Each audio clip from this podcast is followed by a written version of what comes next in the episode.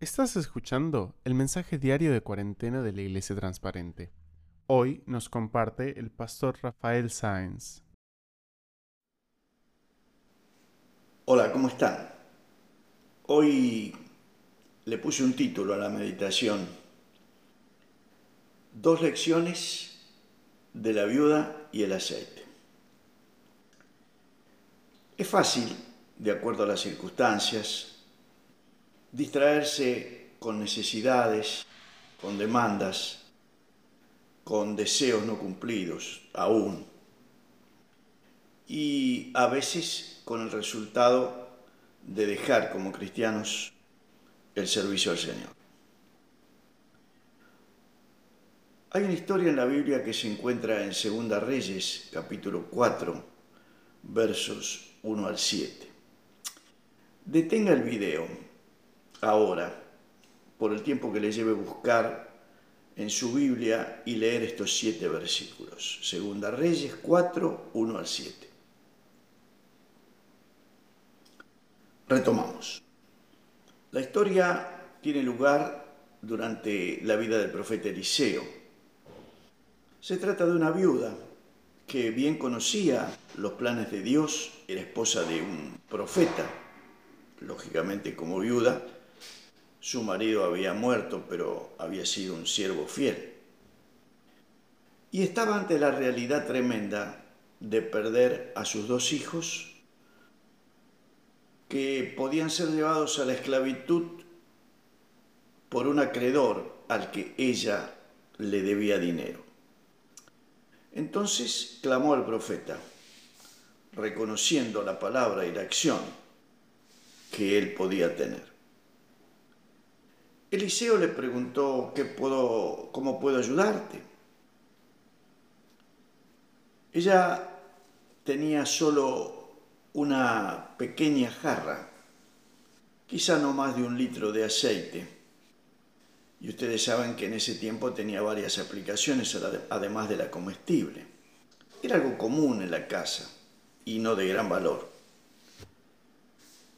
Pero Eliseo le indicó que tomase ese aceite y fueran a buscar y tomar prestado de sus vecinos todos los recipientes posibles y que luego vertiera en cada uno de ellos el aceite que tenía. Sin duda, no sé ella, pero usted o yo hubiéramos pensado que debía ejecutar algo que no tenía sentido pero lo hizo. Obedeció y pudo atestiguar un milagro de multiplicación. Su pequeña cantidad de aceite se multiplicó para pagar su deuda y luego asegurar el futuro a través de una quizá microempresa. La primera lección. Aprender la obediencia de esta viuda siguió los consejos del profeta de Dios. Trabajó obedientemente y demostró fe. Entonces Dios multiplicó sus esfuerzos.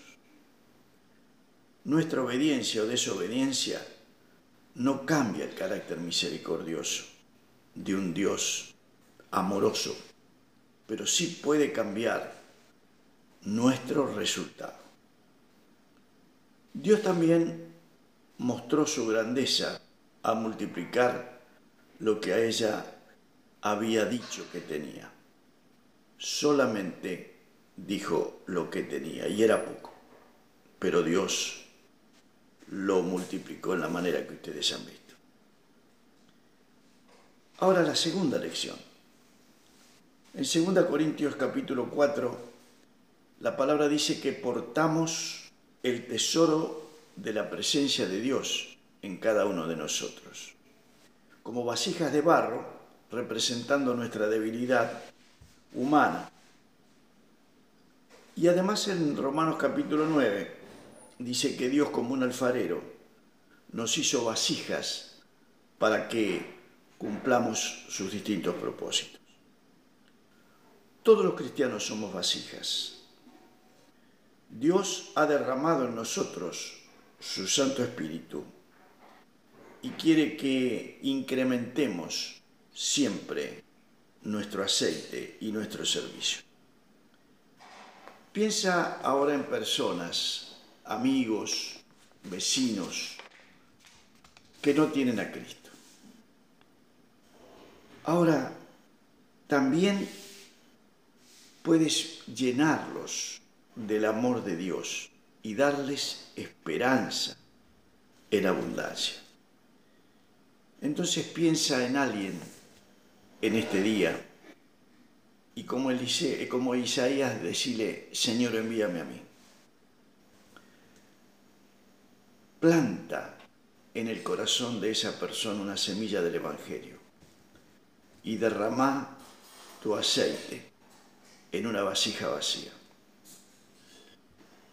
Ahora, quizá, como digo siempre, hay en casa alguien que está perdiendo el propósito de vivir o no lo tiene claro. Si así es, es el momento justo para detenerte y decir, es lo que estoy necesitando, un mensaje de esperanza. Permite o permítete escuchar la voz del Espíritu Santo convenciéndote de pecado, un pecado ante Dios y convenciéndote del juicio que acarreas. Hoy es el día que reconociendo que eres un pecador ante Dios y arrepintiéndote, puedes pedir perdón y reconocer que Jesucristo pagó con su muerte en la cruz tu culpa y resucitó para mostrarte que Él venció la muerte y puede darte vida, vida en abundancia.